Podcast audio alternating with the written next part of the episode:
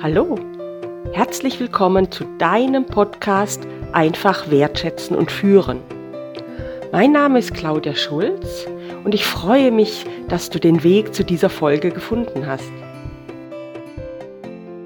In der heutigen Folge steht ein Thema im Mittelpunkt, das in den vorherigen Folgen stillschweigend mitklang. Es ist das Thema Disziplin. Der Begriff Disziplin hat zwei Bedeutungen, wie unter anderem in Duden nachzulesen ist.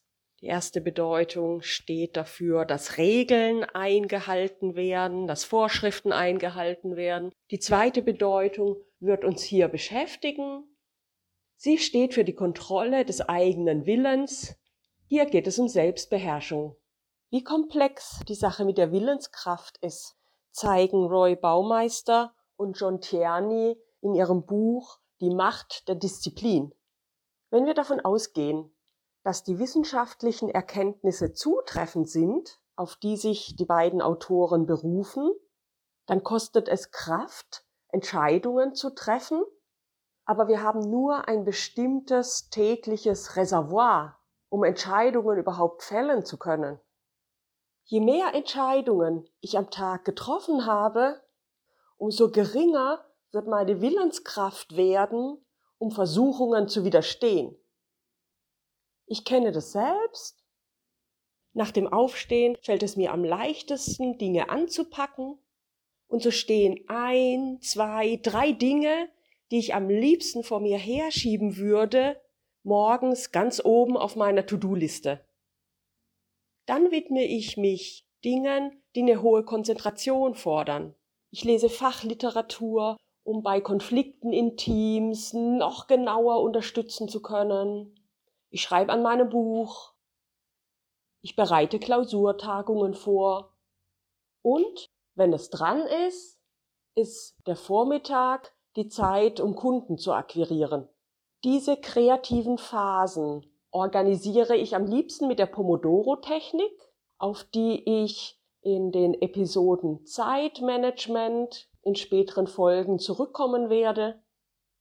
Für diejenigen, die jetzt schon neugierig sein sollten, Pomodoro-Technik ist ein strukturierter Wechsel zwischen Phasen von hohem Fokus und Pausen. Dann kommt die Mittagszeit und ich komme in Versuchung zu naschen. Ich mag leider wirklich gerne Süßes und ist allenthalben bekannt, dass Zucker doch eher ungesund ist. Und nach diesem produktiven Vormittag, bei dem ich mich zunächst unangenehmen Dingen gewidmet habe, mich beherrscht habe, keinen Tee, keinen Kaffee getrunken habe, während ich gearbeitet habe, sondern das nur in den Pausen gemacht habe, lockt Süßes sehr. Und abends, nachdem auch der Nachmittag produktiv war, lockt es noch mehr. Und ich kann feststellen, dass ich der Versuchung abends häufiger erliege als mittags. Baumeister und Tierney würden vermutlich sagen, dass das Budget für Willenskraft dann erschöpft war.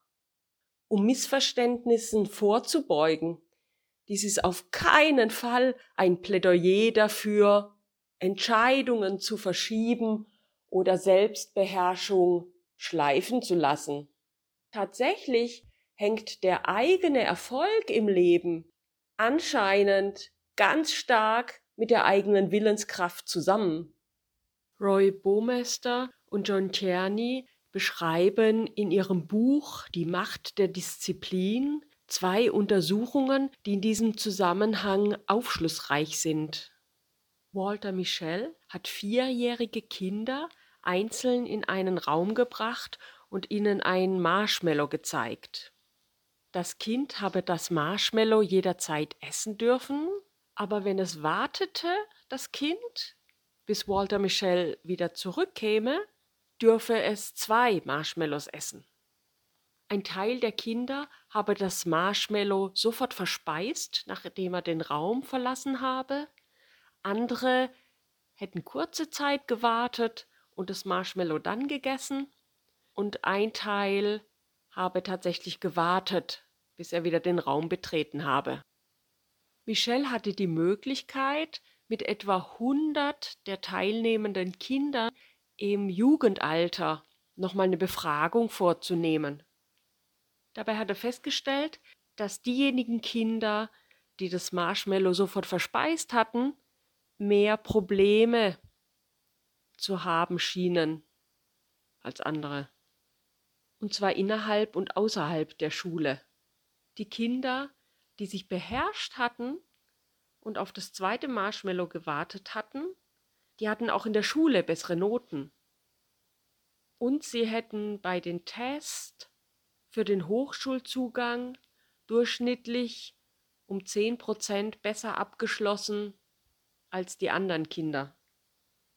Diejenigen mit der größeren Willenskraft seien beliebter in ihrem Umfeld gewesen, sie hätten mehr Geld verdient, seien seltener übergewichtig gewesen und hätten weniger Drogenprobleme gehabt. Zu einem ähnlichen Ergebnis kommt eine Untersuchung, die in Neuseeland durchgeführt wurde.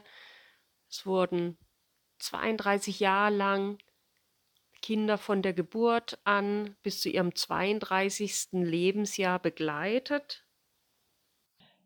Ich zitiere aus Baumeister Tjerny, Zitat, Wieder ging es denjenigen, die als Kinder unbeherrschter gewesen waren, im Erwachsenenalter durchgängig schlechter.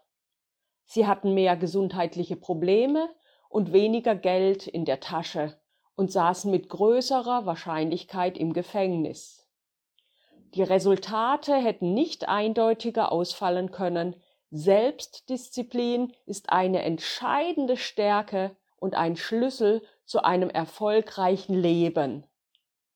Zitat Ende. Inzwischen greife ich nach einem Stück Obst, wenn ich eigentlich von Schokolade träume. Und es ist eine Frage von Willenskraft und tatsächlich vor allem von Gewohnheit. Ich esse inzwischen auch ein Müsli aus Buchweizen, Hirse, Sesam, Leinsamen, Nüssen und Obst. Und ich habe tatsächlich vier Monate gebraucht, bis ich mich an diesen Geschmack gewöhnt habe. Und inzwischen verlangt mein Körper geradezu danach auch wenn es zwischendrin Rückschritte gibt. Vor allem in Corona-Zeiten ist es ja nicht so ganz einfach tatsächlich. Aber das Wohlfühlen, dieses Glücksgefühl, sich beherrscht zu haben, das ist ganz unbeschreiblich. Konflikte, die in Teams auf zwischenmenschlicher Ebene stattfinden, entzünden sich häufig an der Lautstärke und an dem Ton. Wie heißt es so schön? Der Ton macht die Musik. Es sind immer wieder Schimpfwörter und dispektierliche Ausdrücke, die Emotionen unter Teamkolleginnen und Kollegen hochkochen lassen. Die einen sagen, es müsse doch auch mal möglich sein, Dinge direkt zu benennen, und mit direkt sind Schimpfwörter gemeint, die ich hier nicht nennen mag. Sie ereifern sich darüber, dass man nur noch politisch korrekt sprechen dürfe.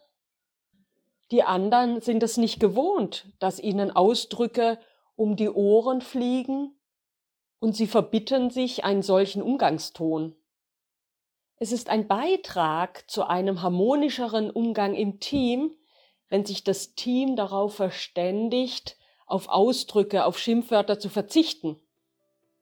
Ich wünsche viel Vergnügen dabei, deine Willenskraft zu trainieren, indem du deine Ausdrücke und die Lautstärke deiner Kommunikation selbst disziplinierst und dazu beiträgst, dass das auch in deinem Umfeld geschieht. Claudia Schulz, Coach für Kommunikation und Inhaberin von Ereignis Coaching, sagt Tschüss, bis zum nächsten Mal.